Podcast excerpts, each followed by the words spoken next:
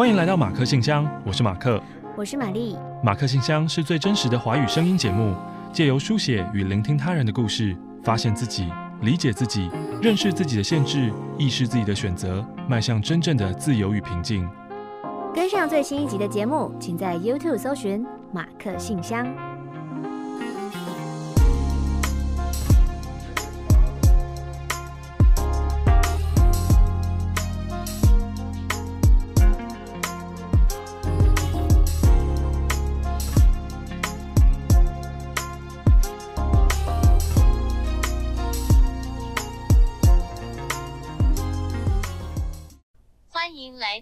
周马克信箱，祝大家情人节还行还行吧。什么烂开场啊！要把马克信箱搞跟卡提诺一样很 low 哎、欸！我再跟你强调一次，早在卡提诺出现之前，我们在做广播剧就已经在使用它了。OK，我就使用到不想用，就觉得太无聊了，才把它找出来。真的，欢迎来到本周的马克信箱。如果你想要知道我们在多早之前用的话，你可以翻我们之前的广播剧，好像二零一二还一三的时候，就那个时候刚开始。卡提诺更早。没有啊，卡提诺。我记得我们很早哎、欸，我们很早很卡提诺什么东西呀、啊？拿那种。东西来比好不好？欢迎来到本周的马克信箱。那我们需要前情提要本周的马克信箱吗？Yes，当然，因为今天呢是一年一度广播女神最讨厌也不想提及的日子。我没有讨厌啊。呃，最无感，然后也最讨厌别人提及的日子。还好吧？哎，嗯，不要什么推到我头上来哦。就说什么啊？都给我扛哦。今天是情人节哦。哦哦，所以呢？啊、呃，今天是情人节，所以呢，广播女神就特别做了一个情人节的特别企划，强力的征求大家的爱情故事。而且我们在征求的是婚姻里的失败故事，嗯、因为情人就是有情人终成眷属，然后在这个。社会当中，大部分的人最终还是渴望成家立业，嗯，所以呢，就是希望在今天让大家好好听一听成家立业之后，其实也有很多不是幸福美满的故事在等着你的，可能要 You better watch out，You better not pout，就类似这样。但是后来发现，其实蛮多人还是很幸福的啊。哎呦，因为我们收到的。我们连肯老师都帮我们转贴了，我们还收到这么少。对，就是因为我预期中想要看到的凄惨故事，我这边这一趴是完完全全没有出现，就是跟一些真的很惨的婚姻版故事比起来，真的是小巫见大巫。That's right, yo。所以呢，今天呢，在情人节这一天，我们的特别企划。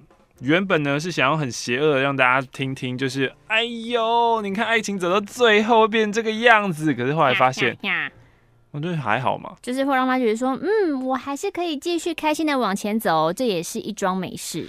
首先呢，这一次的征文活动、征文计划的第一位响应者，我们必须要给他一点掌声鼓励。行动力最强的伊姑哟，这个故事是关于我的父母。他们是在我伯父的婚礼上认识的，爱情长跑了五年，最后结婚生子。但结婚的第三个月，我妈才知道，原来我爸签六合彩输了三十万。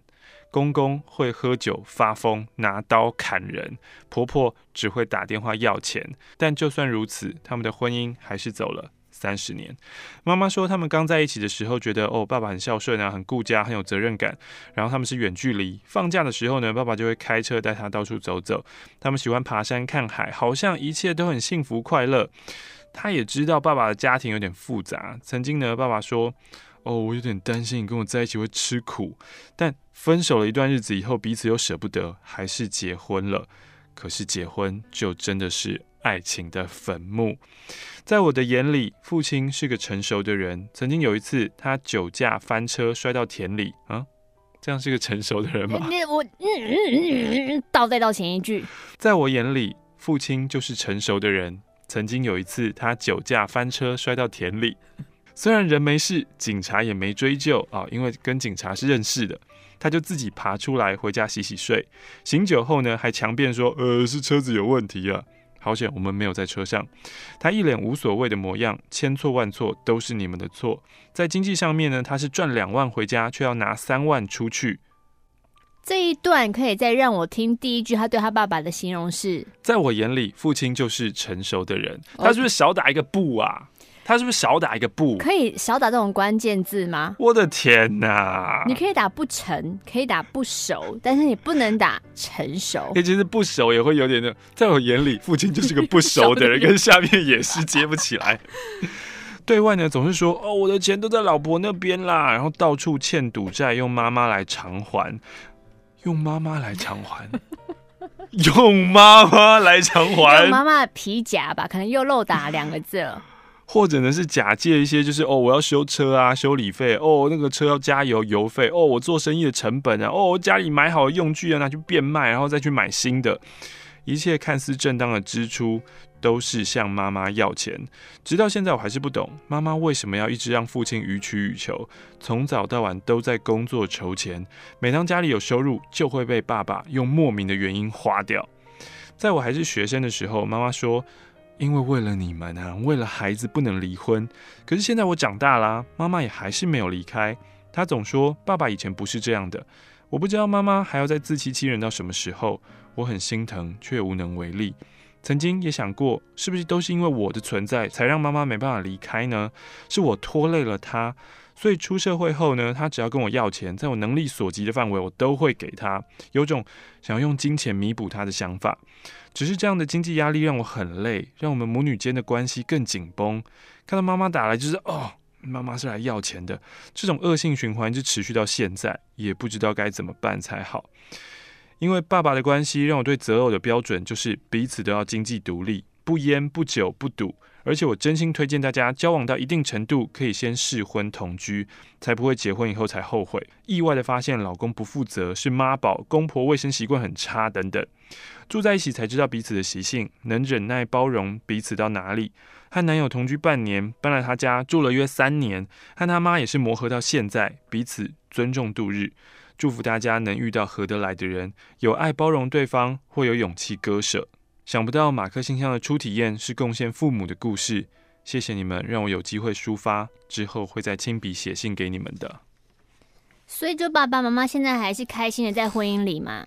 也不能算是开心啦，我觉得上一代就是这样啦，就这样过了几十年了，就这样吧。而且现在等于是。呃，以前是父债母偿，现在变成是父债女偿，就是，嗯，就是等于是爸爸还是在外面惹这些事情，嗯，然后妈妈要要还这些钱，可是现在妈妈知道说，哦，我有女儿可以靠了，所以妈妈会打那通电话跟女儿要钱，嗯，这个还是蛮……但是他说他爸爸是一名成熟的人，我觉得一定是打错，一定是少打一个字，一定。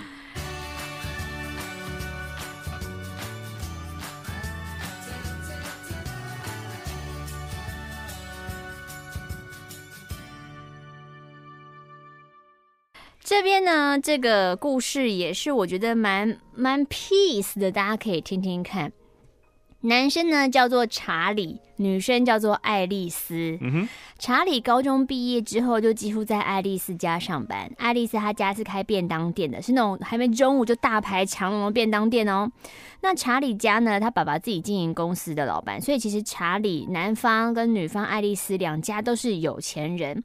可是查理呢，对于自己爸爸的公司一点兴趣都没有，所以高中一毕业就疯狂的待在爱丽丝她家学习如何经营便当。嗯，而且表示说。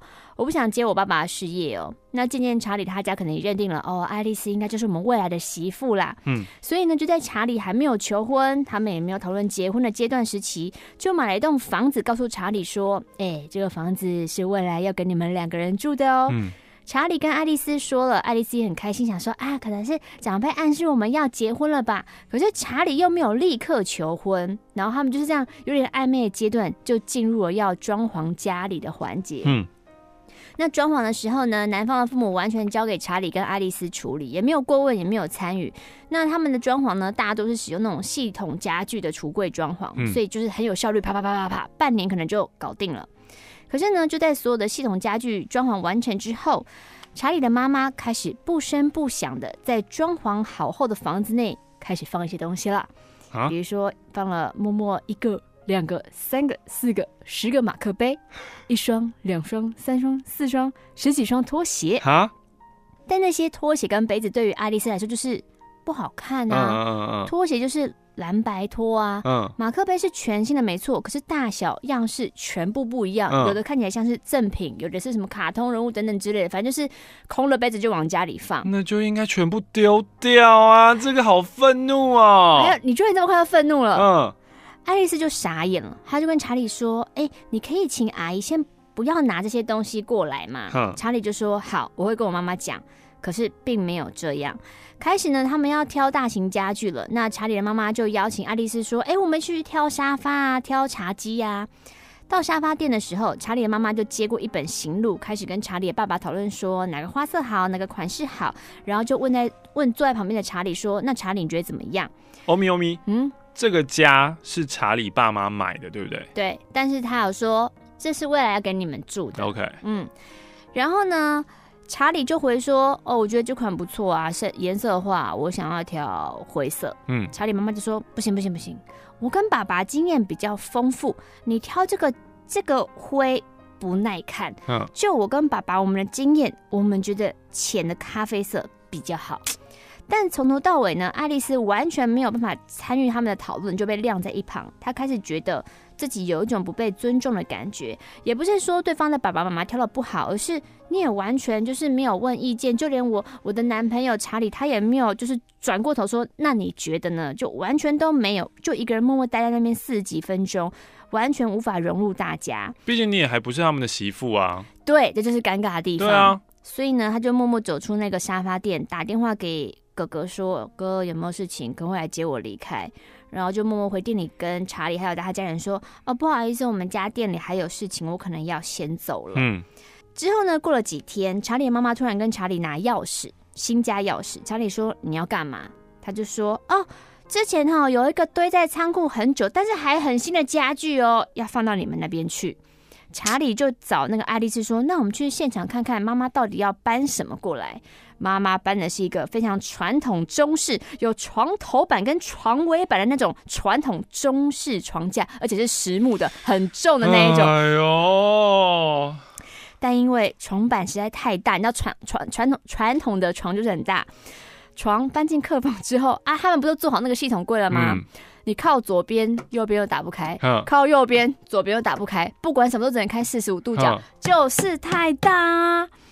所以呢，那时候那一天，爱丽丝已经满到极限了，就觉得说，你那你当初为什么还要请我们装潢？就是如果你都有这些东西，你又说好像全钱全权交给我们，这什么意思？我不能理解。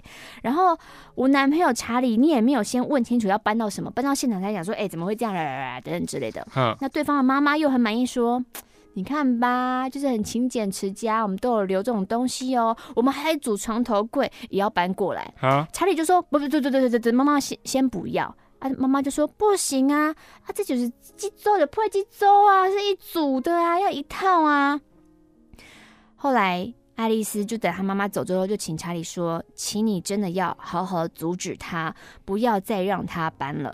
如果就让他搬了，未来我们住进来，这些东西我们也都会扔掉的啊，嗯我们根本就不用。”嗯，查理就说：“爱丽丝，你忍一忍，之后有了孩子，房间就不可能再放这张床了。有了孩子之后，我们就可以名正言顺的丢掉。现在这张床只是暂时摆着的而已。”这个时候呢，就是当然就是爱丽丝就跟她朋友抱怨嘛，因为写这个人是她朋友，嗯，他们当然就是会觉得说，好啦，妈妈可能就觉得就是旧观念，就觉得说有东西就用，为什么都要买新的？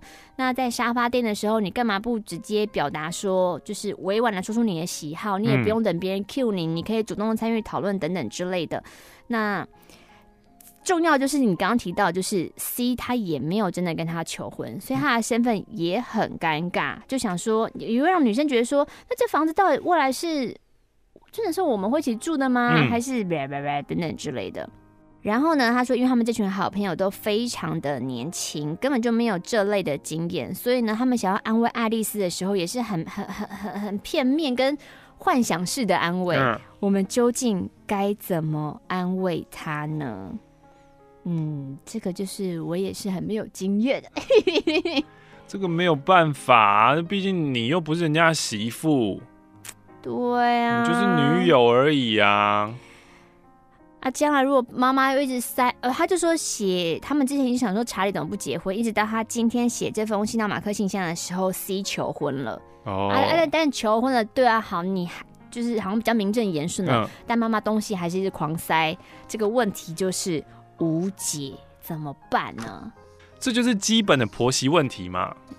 老公要硬起来，嘿呀、啊，这个老公就是桥梁，对啊，老公要去 negotiation，没错，没错。哎、欸，大家会不会觉得我们爱把问题推给老公？这时候老公站出来说：“不要什么叫我们出来担，好不好？”不不不不不，如果今天呢是岳父岳母跟老公的问题，嗯、那当然要站出来就是老婆。对啊，就是谁站在中间，谁就要搭起那个桥梁。你是一个桥梁，你自己垮掉，那两边当然就是过不去啊。我跟你说，光是看那个刚刚就是床的那一段，嗯，我就觉得查理不是一个会站出来的人。他是叫他就是忍一下，忍一忍，忍一忍。等我们有小孩，嗯，他就是先就是先安抚一个再说。就无间道嘛，三年又三年，三年再三年。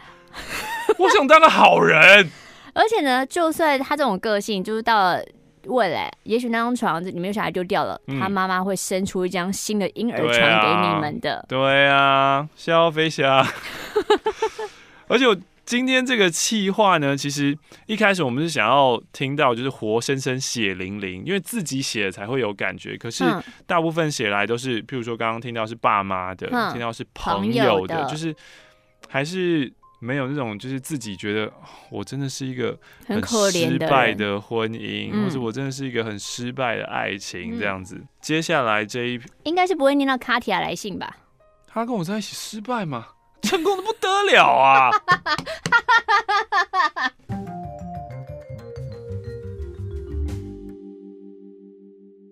这是小米跟阿里的故事。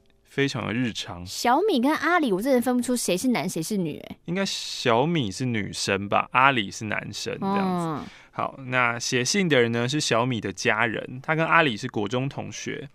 可是呢，他们是在小米经历了好几任的男友之后，然后因为阿里有联系跟追求才在一起的。他们在一起呢不到三年，决定要结婚了。小米说：“哦，因为没有什么好不结婚的。”小米是一个很外向、能言善道，在工作上有很好的表现，然后对自己也很有想法的女生。阿里呢是一个非常安静、话非常少、对生活不太有感受的人。你不想唱吗？阿里。阿里巴巴，阿里巴巴是个有为的青年。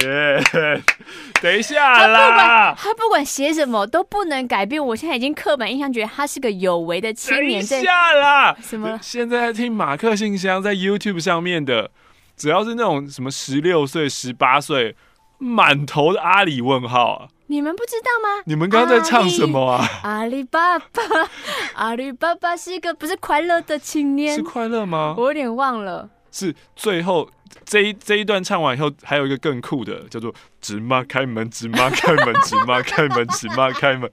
哎，大家知道这个故事吗？至少阿里巴巴与四十大盗这个故事还在吧？小朋友听过《阿里巴巴与四十大盗》故事吧？可能没有。最后有，有阿拉丁，怎么会没听过这个？最后要进去那个宝藏的暗语就是“芝麻开门”。小米跟阿里呢，他们两个没有什么共同的嗜好，没有什么共同的话题。那为什么会在一起呢？是因为小米说：“哦，因为阿里的反应总是不在他的预期之内，所以他觉得很有趣。”结婚之后呢，因为小米的个性吧，他算是蛮能做自己想做的事情。工作离家有点远，所以住在外面。然后迟迟没有生小孩，公婆也都不会说什么。可能呢，他很能够安抚长辈或者按耐长辈，生活中也不太有什么冲突。身边的朋友说：“哦，你很幸运啊，嫁得离家近啊，公婆算明理啊，一切都很美满啊。”但是阿里在婚后最大的改变，大概就是他割包皮了。为什么？喂喂喂，在结婚后要割包皮？我我不知道最大的改变，我刚刚浮上心头的是这个。他越来越没耐性了，尤其是时间。他约好的时间，你一秒都不能晚。就算你有什么正当的理由，什么车子抛锚啊，工作临时有状况，他都没有要理解的意思，他就会臭脸面对你。写信来的人呢，跟他们一起出去啊，从来没有看过他们牵手。还有阿里很讨厌人多，在人多的场合，他不会等小米，会一个人走走走，飞快走，走到人比较少的地方。小米有说：“哎、欸，你要等我啊！”阿里就说：“你要自己跟上来。”听起来很像在开玩笑，但是他每一次都是自己走的超快的。还有出去外面吃饭的时候，他吃饭吃的很快，吃完以后开始划手机。啊，接下来这个就酷了。阿里会把小米带去邻居家做客，小米呢就很努力的跟没见过的邻居聊天，就发现说：“哎哎哎，阿里呢？我的阿里去哪里了？”回家了。一问之下，邻居们说：“哦，他刚刚就先回家了。”什么啊？把我支开！许多诸如此类的白目事件。而阿里呢，在选择工作上面也是毫无顾虑，他就是想要做自己想做的事情。可是他的态度呢，是让对方感受不到自己有被考虑进去的感觉。他呢，因为想要好一点的薪资条件，所以呢，就看一看在海外的工作。嗯，好，就去做了。那休息回台湾的时间，也没有想要跟小米相处。出游呢，都是小米在提，他就是处于被动的状态。交谈的时候，他就像个黑洞，你问他问题。他不想回答，或是没想法，就干脆不回答。你觉得刚刚电影怎么样啊？他就会安静。难道这些东西在交往前都看不出来吗？小米说，交往时的阿里耐心很多，不会有这么多让人白眼的举动。然而他觉得。也许这些都还可以克服吧，所以他一有时间就会约阿里出去走走，也会带他去接触一些就是小米喜欢的事情，像是表演啊、看电影啊，努力跟他的家人相处啊，日子也就这样继续过了下去。某天在小米的讯息当中，小米说：“我我这一个月 月经都没有停，血一直来。”不是不是月经没有来，是月经一直来。月经一直来，然后呢？去看了医生以后，发现啊是有点小流产，才会有这个不正常的出血，只能手术处理掉。而那阵子呢，阿里在海外的工作没有在他身边，他没有将这件事跟家里的人说。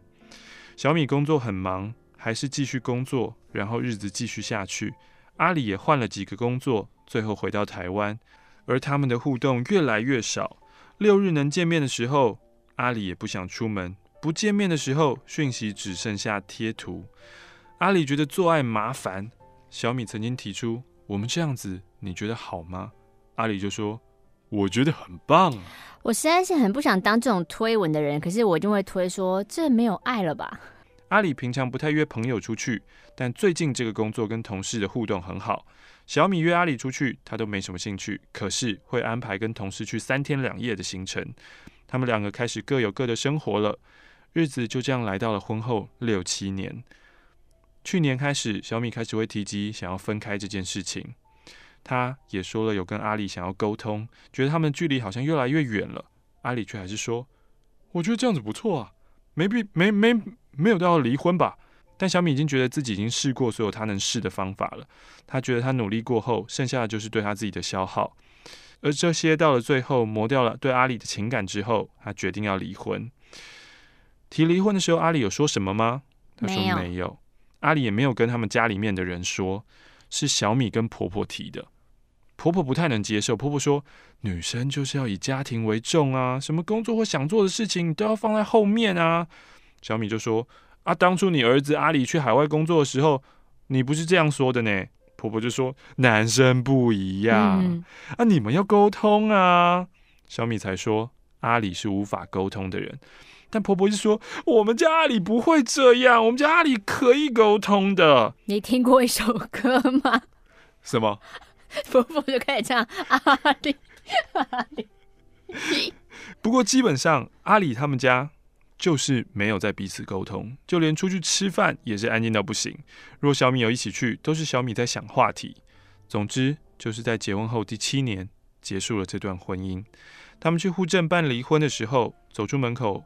阿里就说：“呃，我怎么觉得有没有结婚好像都没差？好烂哦！”小米翻白眼，我就问小米说：“阿里到底有没有喜欢过你啊？我连爱都说不出口。”小米说：“也许一开始有吧，但后来我不知道，我觉得他就只是一个只爱自己的人而已。阿里是不是同志啊？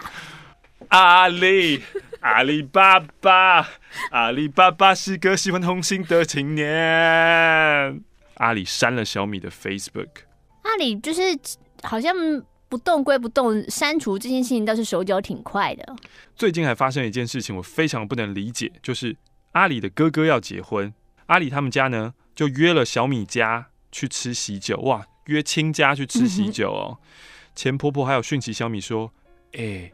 我们没有把离婚的事情跟亲戚说哦，所以希望你们还是假装在一起哦。好烂哦，所以根本不是觉得，就是我还是很很还是会想要照顾或者是维持联系这个无缘的媳妇，嗯、是为了自己面子哎。对啊，切，我才不会去嘞。还是去那边借酒装疯，就说都已经离婚了，还要我来？让我来为大家献唱一首，算了，太多了，第三次太多了，too much，too much。好，好吧，这可能是一个不太惨的故事，但是也不是谁会希望都发生在自己的身上吧。阿里他真的很奇葩，阿里一定有鬼。Is this the real life? Is this the fantasy?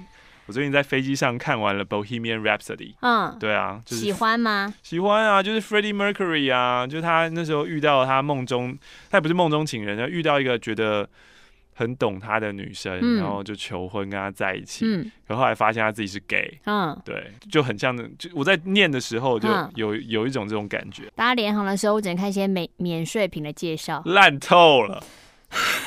烂透了！想要点电影啊，那播一幕啊，贝吉利亚，我这是联航，好可怜哦，只能看窗外。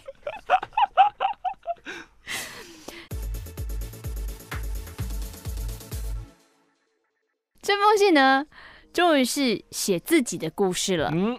我是第一次写信的木中草，我想要给自己一个新登场的配音。哒哒哒哒哒。虽然我现在还只是女朋友，可是我想要分享跟男友妈妈的婆媳问题。因为之前不是马克信箱我们有说过，就是你觉得很难过、生气的事情，你讲一千遍、一万遍，可能就会好一点。嗯嗯。我跟我男友在一起迈入了第八年，也希望彼此可以陪伴彼此走下去。以前我觉得结婚就是两个人嘛，现在。我才发现，结婚真的是 两家人。家人希望我可以熬过这些事情。还记得很多男生都会说：“别怕，我妈很好相处，我妈人超好的哦。”在此奉劝各位女生，不要相信男友说的这句话。第一次见男友的妈妈是我们在一起的第一年，跟男友的妈妈在客厅聊天的时候，我可以感受到男友妈妈是那种在办公室当惯主管的那种味道。Oh. 然后也对于她过分呵护男友们的男友的弟弟们感到很惊讶，因为他们弟弟都已经是国中生了，已经很大了。然后呢，第一次见面聊天的时候，男友妈妈还曾经跟我说：“哎，算命的说我会跟我最小的儿子媳妇感情最好了。嘿”可是因为我男友是排行老大，我就有点困惑，想说：“嗯、呃，讲这个意思是？”我也只能说：“哦，真真真的啊，啊好酷哦。”然后呢，又有一次，男友爸爸出了车祸，男友人在外县市工作，没有办法帮忙顾家，所以我就自告奋勇说好，我去住男友家，帮忙照顾他们两个弟弟。其实也只是负责早上六点叫弟弟起床，然后准备早餐给弟弟吃而已。嗯嗯、大概就呃就雇了两个多礼拜。嗯、男友的妈妈事后为了谢谢我，就买了一条潘朵拉的项链。嗯、送的时候就说：“哎、欸，这个潘朵拉的珠子有一个含义，但我忘记了，你自己去查。嗯”那因为我之前没有收过潘朵拉，所以我就还很认真的去查了一下。那那那个珠子的意思是什么？嗯，那个珠子的含义是智慧。很好啊。对，她这边想说，她不明白婆婆是觉呃，就男友妈妈觉得说她是缺乏智慧，还是觉得她充满智慧？但我觉得这可能多想了，可能多想就是婆婆可能那个时候有推销员跟她说，哦，这个是有意思的哦，然后婆婆忘记了，嗯、所以可是婆婆又其实又不太会就是表达心意，所以说哦，我记得有这个意思的，她不是有心眼的那一种。开始工作之后呢，我跟男友一起在外面租房子，为了省房租，所以请我的朋友一起住那种家庭式的房子，也好分担房租。嗯、但男友妈妈听了之后就很反对，想说：“哎、欸、啊，如果你朋友勾引我儿子怎么办？啊、会有那种小剧场出现，然后一直提醒我，就是你你这样真的好吗？”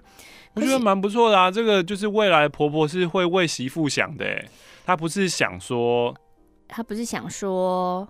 她是怕儿子被榨干吧？但我觉得不错，她至少不是想说我儿子永远都对的，不会错。啊、是想说，哎、欸，如果人家勾引我怎么办？对啊。可是因为我很相信我朋友跟我男朋友，所以我们还是签约住那种家庭式房子。那我们三个人都相处得和乐融融，但男友妈妈却那个小剧场永远不会消失，也常常传传赖给我说。你你这样不行，你这样做不恰当，你这样有点好像会陷我儿子于不义当中哦。啊、所以某一天呢，男友妈妈开始找房子，又有一天打给男友说：“我那个斡旋金已经付好了，我已经找好房子了。那我没有钱付头期款，你付。”所以男友就开始了辛苦的房贷生活。啊、还没结婚的我们就这样要开始住进男友跟妈妈算他们一起买的家吗？我跟我爸妈说的时候，爸妈很反对，觉得说不行啊，你们要先结婚才可以呀。嗯。可是我跟我男友都有一些人生规划，所以男友有天就跟我一起回家，然后很严肃跟我爸妈聊天，然后跟我爸妈说，将来我一定会把他娶回家的。讲到就是我妈听完都哭了。嗯。所以我爸爸妈妈就默许了，还要求说，那我们一起去参加你们新家的列出趴。嗯。那李纯那个礼拜呢，我家人、男友的爸妈，甚至他们阿公阿妈都出现喽。因为阿公阿妈住在高雄，所以还提早一天来住在我们的新家。那几天呢，我就很努力的招待他们，希望爸妈、阿公阿妈都可以喜欢我。嗯，我觉得我应该通过了阿公阿妈的那个关卡。嗯，可是男友妈妈好像不认同。为何？怎样？因为之后呢，男友传讯也跟他妈妈说：“妈，谢谢你这几天的帮忙，妈妈你辛苦了。”结果男友的妈妈却回说：“谢谢儿子。”生儿育女，世代相传。我的父母也是如此传承，只是我的父母生的是女儿，所以我一直心存感激。这什么意思啊？啊，只是不知道我的儿子会不会跟我一样，要懂得莫忘父母恩。儿子长大了就是别人的伴子，和亲生父母只剩血缘情了。我想，我真的慢慢感受到了。点点点点点，我跟我男友看完非常傻眼，因为那两天李楚趴他妈妈看起来没有不开心啊，内心怎么会这么委屈呢？哎，原来妈妈是一个心眼这么小的人呐。所以，哎，男友出来扛喽。男友决定去找妈妈谈，想知道妈，你觉得我不孝，那你可以告诉我不孝的点在哪边吗？妈妈很有条理的告诉你了。第一点。礼拜六阿公阿妈就要住在新家了。礼拜五的晚上，你们床没铺，也没有枕头，也没有床包。你们有在认真对待我的爸爸妈妈吗？有把我的爸爸妈妈当成一回事吗？哦，所以是外公外婆啊。嗯。但其实那一个星期五，我在公司加班，加到晚上十点多。那男友妈妈七点的时候就已经在男友新家忙东忙西。我床包枕头都有准备好，可是我忘记跟我男朋友说，因为我想说我赶回家晚上要睡觉的时候再弄就好。嗯，没想到妈妈这么急，就想说为什么都没有什么东西，嗯，然后就已经冠上了一个没有认真对待阿公阿妈的坏名。嗯，妈妈说第二点，那天礼出完，男友妈妈开始在家里收拾东收拾西的。我觉得如果我在旁边划手机很没有礼貌，所以我帮忙收桌子、洗碗、擦杯子。但错就错在我想说。收的时候手脚快一点，所以呢，桌上有一盒亲戚送来的礼盒，我就是想说赶快收一收，把它丢进柜子里面。妈妈觉得你是不是不想分我吃那个礼盒，才会这么快的把礼盒给藏起来？糟糕了，妈妈小心眼，这个麻烦。第三，前情提要，因为我妈妈是一个很会做面包的人，而且是那种健康又好吃的面包，所以男友的妈妈也很喜欢吃。旅途那一天呢，妈妈也带了一大袋来给我，然后说：“哎，记得分给男友妈妈哦。”所以大家走了之后，收完东西，我就把面包拿出来说：“阿姨，妈妈说这个面包给我们分，那阿姨你喜欢吃什么？你先挑。”妈妈就跟男友说：“为什么木中草它不是一整包给我，而是要跟我分呢？真的是没礼貌。所以我就被冠上了不礼貌标签。我听完我男友跟我讲这件事情的时候，我真的泪流满面，因为我觉得我很委屈。对啊，无聊哦。然后男友妈看医生啦，因为男友妈妈已经觉得，就是讲完这三点开哦，打到那个心得都来了，就是开始会讲出搬出什么之前那些呃，爸爸出车祸的时候，你们还出去玩呐，啊，你们都不会帮忙回家分担呐，然后干嘛？就是他妈都会把事情夸张化。然后，甚至他还说，那时候啊，你你他来那个男友家照顾弟弟的时候，都只买自己的食物吃，都不会分给弟弟。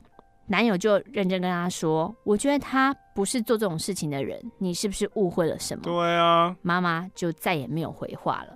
但事实上，就是我每天下班要回家之前，那个时候，我都还会传 LINE 问他妈妈说。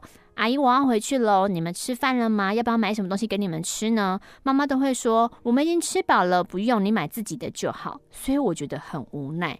然后他妈妈抱怨完之后，最后补了一句：“我把木中草当媳妇，他又帮我当妈妈吗？”就死啊！太快了吧，太快了吧！我为了这些事情哭了好久。男友跟我说的时候，我边听边哭；打给姐姐诉苦的时候又哭；见到朋友时候又哭。我为这件事情预足了好久，一直而且一直想到未来，要是我真的嫁给我男友，会过得更惨吗？婆婆都觉得媳妇抢走了自己的儿子，然后媳妇也觉得婆婆是不是都在刁难自己？我觉得人生这件事情好难。我跟我朋友聊这件事情的时候，朋友都会说：“哎，如果你不想嫁给这个这个家这个男朋友，我是举双手。”赞成的哦，嗯，但事实就是啊，我就真的很喜欢我男朋友啊，我就是想要跟他度过下半辈子啊，我是不是应该不要这么纠结男友的妈妈？但是男友跟我说，放心，不管怎么样，我都会保护你的。然后，嗯，有这句话就够了。然后，如果他做得到的话，对。嗯，所以他就是她，她也曾经跟她男朋友说啊，不然我我我我当你的房客跟床伴就好了，我们就不要结婚，因为结婚之后，要是有一天我真的受不了打你妈两巴掌怎么办？可能会出大事。好快乐哦，我好喜欢这个答案哦，来收你为床伴。哇。他就说：“谢谢大家听完我这个乐乐等的信啊！哇，但是非常明显，就是你的婆婆就是一个非常小气的人。对啊，小心眼，而且会就是自己幻想，哎，自己就是没有的事情，然后想想很多，脑补很多，就觉得大家都要吃呃占他便宜。对，而且通常你已经就是有这种，他已经觉得你是一个不礼貌的人了，这个很难再把他扳回来，扭转回来吗？很难呐、啊。”但是我觉得听起来就是你男友是蛮会出来，就是嗯站出来公正的说话的，嗯，所以应该是可以放心吧。希望是了。马克、玛丽，你们好，我是奇米。我要分享的主题是我的阿布。我的阿布出生在嘉义，快要七十岁。他有乌黑的短卷发，他体型偏瘦，不太爱笑，给人不好亲近的感觉。大概只有看到小孩的时候会露出灿烂的笑容。我阿布的父母是种田的，家中有两个哥哥，三个姐姐，他是最小的小孩，并不是脐带中的小孩，所以我的外婆曾经把他送给别人养，后来还是因为舍不得，又再次把他要回来。小时候他都需要在田里帮忙，只读到国小毕业就出去工作。自从嫁给我阿爸后，就当起了在我阿爸背后的女人，照顾着我们四个小孩，处理所有的家务。在我求学的记忆中，我妈妈在家里是无声又无存在感的人，她会默默地做好所有的家事，不会叫我们帮忙。她也不太管我们的课业，大概只会在我读书读到很晚，而她要上楼睡觉，路过我房门的时候跟我说要早点睡，或是在我想休学的时候，用一种哄骗小孩的方法，坐在我旁边跟我说不要休学好不好？今天去上学吧。回想起来，我跟她的关系很疏远，就算我们以母女相称。然而，发生一些事情后，我们之间的关系有了微妙的转变。我开始渐渐地跟他的生命产生了连结，知道了一些他很少在别人面前提起的事情。他在二十八岁的时候，因为亲戚的介绍认识了我爸爸。他们只见过两次面就决定要结婚了，是典型的相亲结婚。结婚后等了好久，迟迟没有怀孕，一直受到亲戚朋友的询问，对他造成莫大的压力。经过医疗的帮助，终于顺利怀了第一个小孩，还是个男孩。可是很不幸的是，这个男孩还没到五岁就夭折了。当时的医疗并没有那么发达，所以不知道是什么原因造成男孩的生病跟死亡。他们归咎于被庙宇给冲到，因为他们曾经带那个男孩去完庙宇后就生病了，所以后来的四个小孩在成年之前都不可以进庙，而且还必须要给观世音菩萨做干儿子或干女儿，这样得以保佑小孩都能平安长大。我阿木常常私下抱怨我阿爸太孝顺。只听我爷爷的话，事情都不跟他商量，所以他过得很辛苦。譬如说，在我妈妈坐月子的期间，爷爷说坐月子不需要吃特别进补的药物或食物，现代人已经不会缺乏营养了。所以我阿布没有人特别帮他坐月子，而他饿了还要自己煮东西吃，因为没有得到妥善的休息跟进补，造成他产后恶露来了一个月之久，还是他自己去中药局买中药回来吃才停止流血的。造成他现在还有腰酸背痛的后遗症。爷爷还说，生完四个小孩后，如果不再生，就应该要分房睡，所以导致后来我阿布再也没有性生活了。我想对我阿布而言，没有性生活是代表着渐渐不再被老公宠爱的象征。我爸是个大男人，大多数时间都是以命令或批评的语气对我对我的妈妈。我爸爸个性很强势，又要跟人争辩，所以当他们意见不合的时候，我爸说话就会开始大声。此时我的阿布通常都是不说话，然后走开，不跟他争论，最后就是妥协。长久以来，他们都是用这个模式相处的。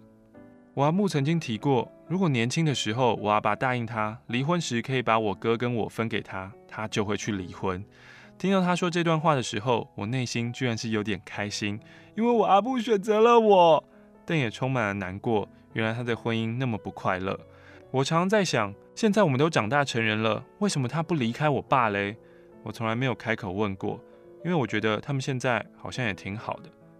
我先生都说他们已经没有爱情了，或是他们一直以来都不存在着爱情，现在他们只剩下类似室友的关系。他们之间的关系让我不禁困惑起来：婚姻跟爱情到底是什么呢？是必须共存的吗？还是婚姻中没有爱情也可以？我有一次私底下鼓起勇气问了我阿布一个问题：如果人生可以重来，你愿意嫁给我阿爸吗？你们猜猜看，我阿布的答案是什么呢？我猜会，会吧。写完我阿布的故事后，内心带着无限的想念与微微的悲伤，好想给他一个深深的拥抱，告诉他我爱他。所以他下次才会刷阿布的答案吗？他说明一辈子都不会告诉我们吧？哈，他没有，他没有在这封信上面写。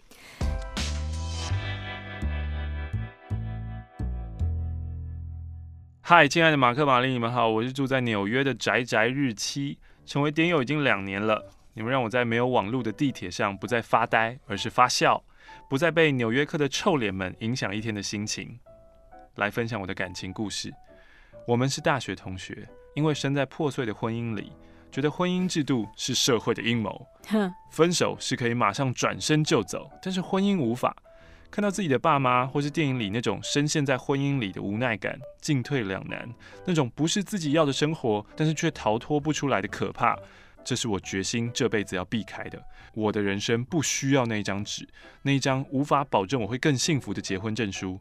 我最终把我自己归在有 commitment phobic。What？承诺恐惧症哦，从、oh. 一开始呢，我就很诚实跟他说说，哎、欸，我不想要结婚哦。他也没有跑走，就这样在一起好多好多好多年。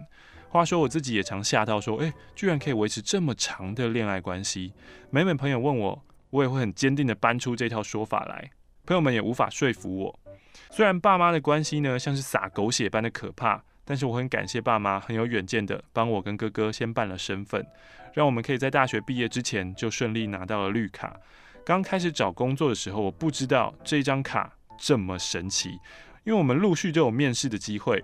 直到换男友找工作的时候，才发现电话那头的人一旦知道他需要 sponsor working visa，就马上失去兴趣，根本不想要认识他这个人。我看了非常的心疼，虽然到处碰壁。最终还是幸运的找到愿意 sponsor 他的工作。这种签证呢，一次给三年，可以更新一次，所以总共只能有六年的时间。之后就需要公司帮他办绿卡，不然他就只能回国了。可是他的公司好像没有这个意愿。有好几次，他都因为身份的问题，在入境美国的时候被抓到小房间询问。每次我在外面等他，都怕他会不会出不来了。最后一次，他还是用观光的身份入境美国的时候，我就认输了。眼见我快要失去我多年的生活重心，我发现我内心极度害怕与抵触。哎呦，没有承诺恐惧症咯，现在只有失去恐惧症哦。开始考虑和他结婚，我要把他从这个制度里面救出来。好朋友们都傻眼，就说你很矛盾哎，你怎么会这样一一推翻了自己多年的坚持呢？啊，你之前的洒脱呢？我不知道到哪里去了，全都变成屁了吧？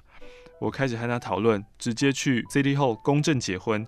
我们随便挑了一天，把婚结了，马上送件帮他办绿卡。和男友交往的第八年，我跌破大家眼镜，我居然结婚了。而且搞得好像是你主动求婚的感觉。但是关于我的承诺恐惧症呢？嗯，一直都在。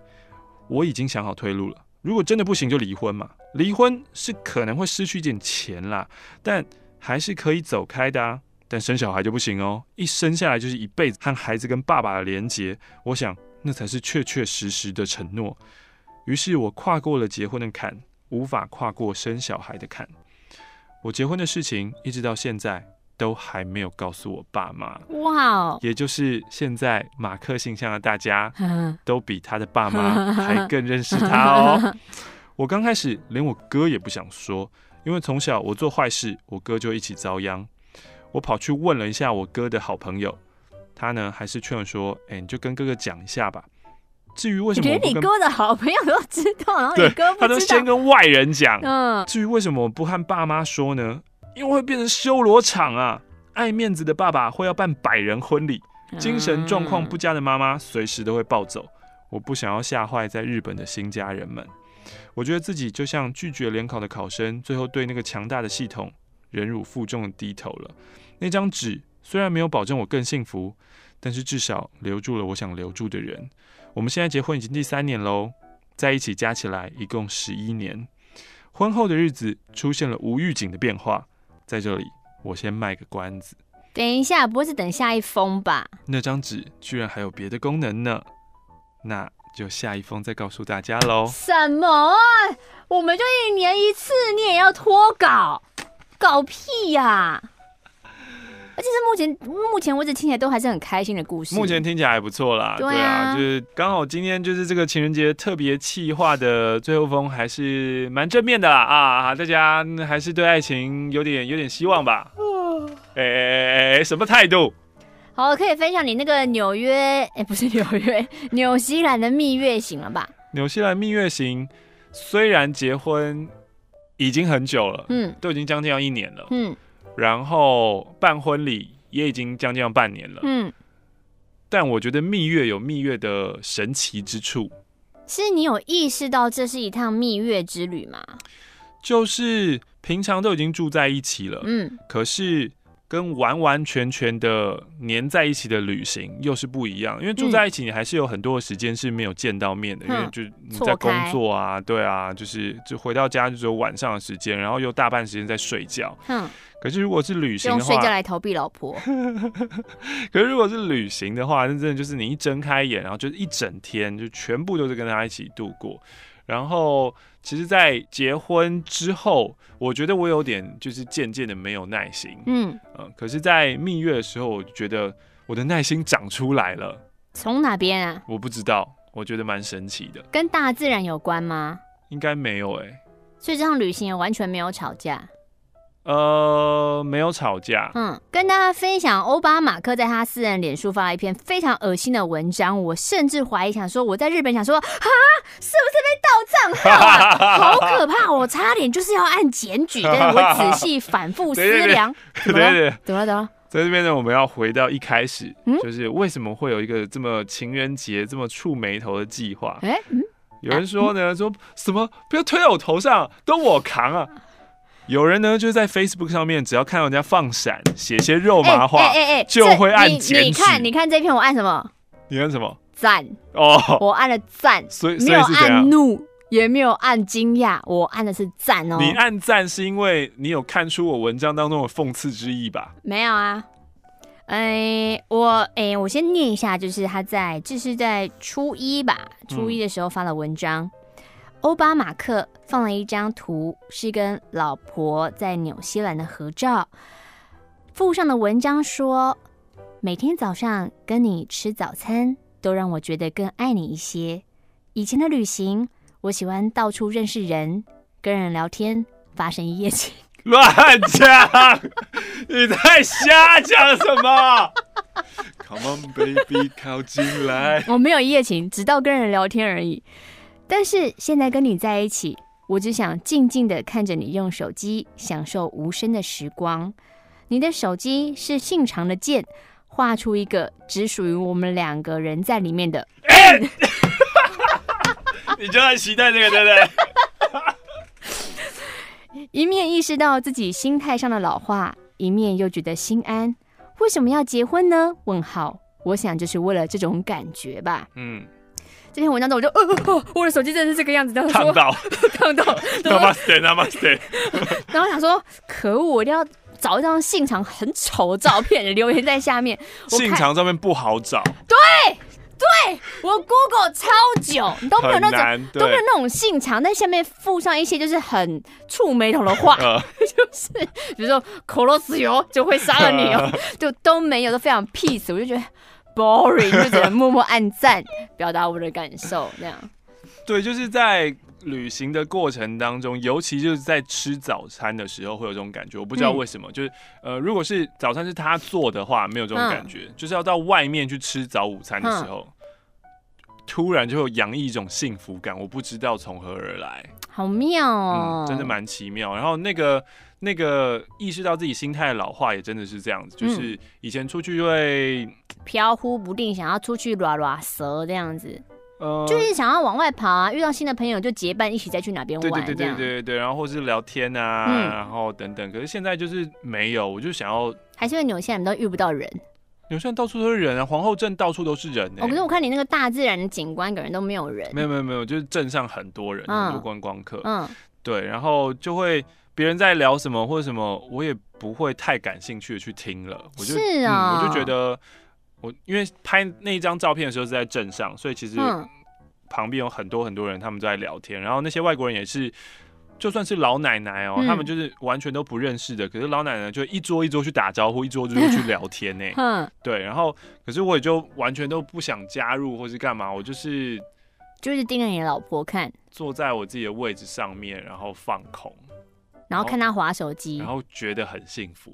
哇塞！不就是那同时是真的是意识到说我变了，嗯、就是我已经不是以前那个旅行的状态的我。你可以剪掉。吴一妹，你大喊什么？你自己后置剪掉不就好了？你这边激动个屁呀、啊！你就逼过去就好了。对，反正就是这样子。对，然后就觉得，嗯，真的是蛮老了。嗯。然后其实最后那段说，就是我想结婚，就是这个样子，是因为我听过安心感嘛。对对，我听过很多人问我说。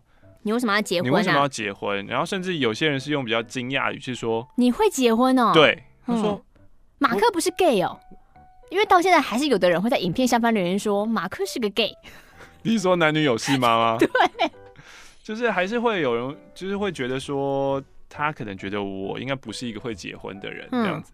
然后，然后就所以常常被问到这个问题，说：“那你到底为什么要结婚？就是为什么？”你之前也回答不出来，对，之前也回答不太出来，然后可能会说什么：“哦，可能年纪到啦，时候到啦，嗯、或者觉得哦，这个人的就是敷衍的回答，就对，这个人的感觉对啦，或者什么之类的。嗯”但这一次，呃，纽西兰蜜月以后，就有蛮确定的那种感觉，说：“嗯。”就就是这个，嗯，对，原来是这种感觉，嗯，就是这种感觉。所以有人在问你，就叫他说你自己去划我脸书看二月四号那篇文章这样子吗？也不用那么凶啦。那你有在 ending 的过程当中有问老婆满不满意这次的蜜月旅行吗？嗯，会问他说你快乐吗？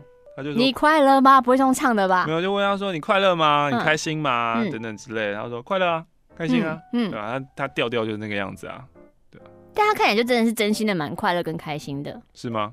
蛮不错的啊，那就好。嗯，那来意。嗯，没了，没了。我不会在三个月后听见一些。你说离婚哦？不是不是不是，就是蜜月宝宝这类的事情吧？哦，你说她怀孕了？对啊，不会，保证不会。嗯，就是虽然说我远在福冈，但是我跟我的友人们都有在关心欧马克，就是会不会意外产子，甚至我们怀疑他的孩子会不会强到拉不完。从产道里面一直拉着，他们俩小孩会有两百公分，就是你知道，三个单身的女子真的什么都能聊。你看我们有多无聊，很无聊。你聊我干嘛啊？不能聊你哦。啊，不然我们要聊什么？你们可以聊福冈有什么东西啊？福冈最可怕的是因为因为联航的时间不是很好，又晚去早回，嗯、所以五天严格来说只有三天，所以我就把握了时间，嗯、就是想说你看到什么，你可能也没有太多的时间可以逛街。有我大概因为晚上七八点才到福冈，嗯，然后隔天的还不到隔天晚上八点，就不到二十四个小时，我大概就要破产了，嗯，我都不知道钱花去哪。太夸张了吧！我真的是，我下个月的那个 Line Point 会非常的多，一直累积那个点数，让我狂喝米克夏。就是，而且想说，我真的，我们也没没看到什么福冈的太阳什么的，因为我们都在 mall 里面，哈很可怕。你今天穿的是新衣服吗？当然不是啊，哦、没有没有买那么多新衣服，就就买一些单价比较高的东西，像是，比如说发带啊、吊带裤那些。发带可以多贵？嗯，那条发带的一千八吧。What？卡西兰呢？卡起来哟！福子讲呢，卡起来得死。发带不是一个十八块就可以买到的东西吗？十八你个头啦！不一样，OK？哦，嗯，就就就是因为就是买一些比较高的单价品，所以没买那么多，可是钱喷的很快这样子。啊，然后那时候去福冈。就有有一天在百货公司里面，我就坐在那边等我另外一个朋友在退税。嗯，那因为就是大陆人消费力真的非常非常惊人，所以就是那时候退税就好多大陆人在那边。那我隔壁就是一对大概小学生的兄弟档，嗯、然后他们妈妈去退税，他们两个在那边，嗯、我就坐在那边听他们聊天。嗯、然后哥哥就说。弟弟，我们来玩那个指指游戏吧。嗯嗯、我说哪，你就要指哪。嗯、眼睛，然后弟弟这样眼睛，鼻子，鼻子，牙齿，然后牙齿，然后手指头，然后就指那个手指头，就指、嗯、指自己是指哪，然后指了很多。他说：“弟弟，你真棒，都指对了。”然后两个就抱在一起。我想说：“天哪，这感情也太好了吧！”然后因为我朋友坐我隔壁，嗯、我就转头说。妹妹，我们来玩成人版的指指游戏吧。然后妹妹好啊，乳晕，就按乳头、阴唇、悬雍垂。对啊，这是兄弟俩有听到吗？我好像没有哎、欸，可是我讲的也没有很小声啊。然后就玩完，我们俩就很乐的，悬雍垂，白痴。在福冈只能玩些日游戏让自己快乐，就推荐给大家。有在外旅行，你可以玩玩这个指指游戏。最后，毕竟今天是情人节，如果你有情人的话，也可以跟他玩玩指指游戏哦，是真正成人版的哟。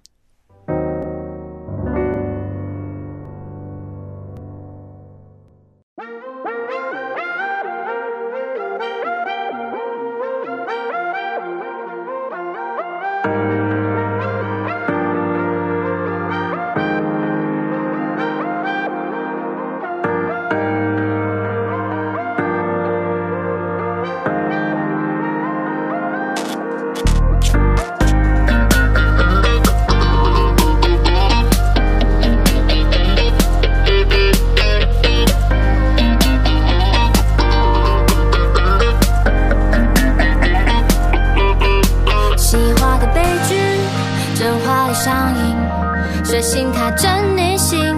我在咖啡厅点一杯咖啡，强占两人位，无所谓店员垂帘和邻座的斜眼。哦，吸引力法则，迎面走来一面，换上一批带手表，球鞋都不来，匆匆一瞥，我就要打响，你是我的一个转身。